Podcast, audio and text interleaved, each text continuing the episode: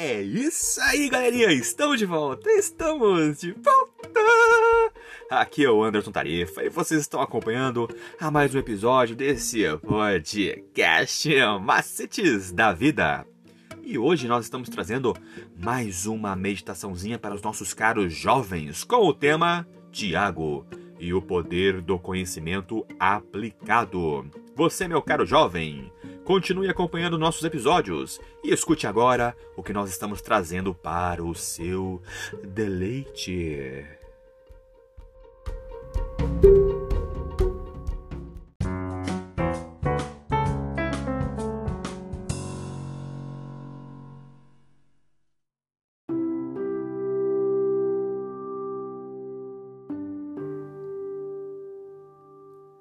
E a meditação de hoje traz como título Obediência Seletiva, meditação do dia 19 de abril de 2022. Então, escute.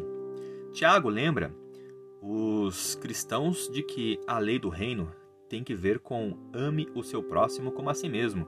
Isso pode ser encontrado lá no livro de Tiago, no capítulo 2, do versículo 8. Quando mostramos parcialidade, estamos nos desviando completamente desse padrão e ao tolerarmos essa atitude em nós mesmos, seremos condenados pela lei de Deus como transgressores. À primeira vista, Tiago parece mudar completamente de assunto, mencionando assassinato e adultério e focando na obediência completa à lei. Fora de contexto, o versículo 10 pode dar a entender que qualquer deslize na vida cristã nos desqualifica para a comunhão com Deus, porque falhar em um só ponto nos torna culpados de todos. E isso pode ser encontrado no versículo 10. Mas quando olhamos mais de perto o capítulo 2 de Tiago, o significado se torna claro.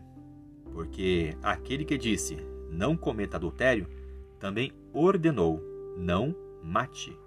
Na verdade, Tiago está alertando contra uma obediência seletiva. Da mesma forma que não cometer adultério não desculpa o assassinato, a ausência de algum outro pecado não desculpa a parcialidade. Permitir que Deus nos transforme em apenas alguns aspectos de sua vontade é equivalente a não permitir que ele nos transforme de maneira alguma. Ou somos totalmente seus ou não somos. A lei da liberdade, continua Tiago, é o padrão pelo qual a humanidade será julgada, e isso pode ser encontrado no versículo 12. Ela é da liberdade, porque não é pesada. Trata-se da liberdade que Jesus garantiu com sua morte e ressurreição. Devemos aproveitar a liberdade que ele conquistou como uma oportunidade para amar os outros e não para julgá-los ou tratá-los injustamente. Tiago conclui, com sua própria versão de Mateus 7,2, o seguinte: Porque o juízo é sem misericórdia sobre quem não usou de misericórdia. Isso pode ser encontrado no capítulo 2 do versículo 3 do livro de Tiago. No Sermão da Montanha, Jesus disse que os misericordiosos recebem misericórdia e aqueles que julgam serão julgados com o mesmo padrão. Você pode encontrar isso lá em Mateus 5, 7. Deus nos chamou para ser parte integrante do grande ciclo de bênçãos. Todas as bênçãos se originam no Senhor que as dá primeiro e sem reservas, e espera que seus filhos distribuam as bênçãos que compartilhou com eles.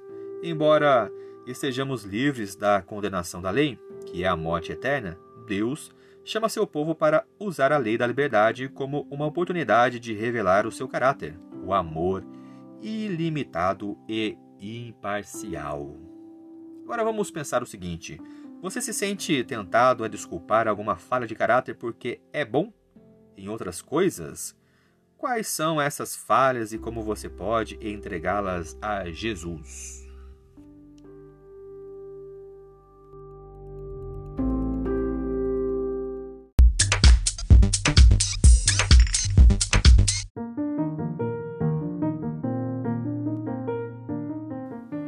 É isso aí, galerinha. Mais uma vez, obrigado pela atenção que vocês estão disponibilizando para este canal.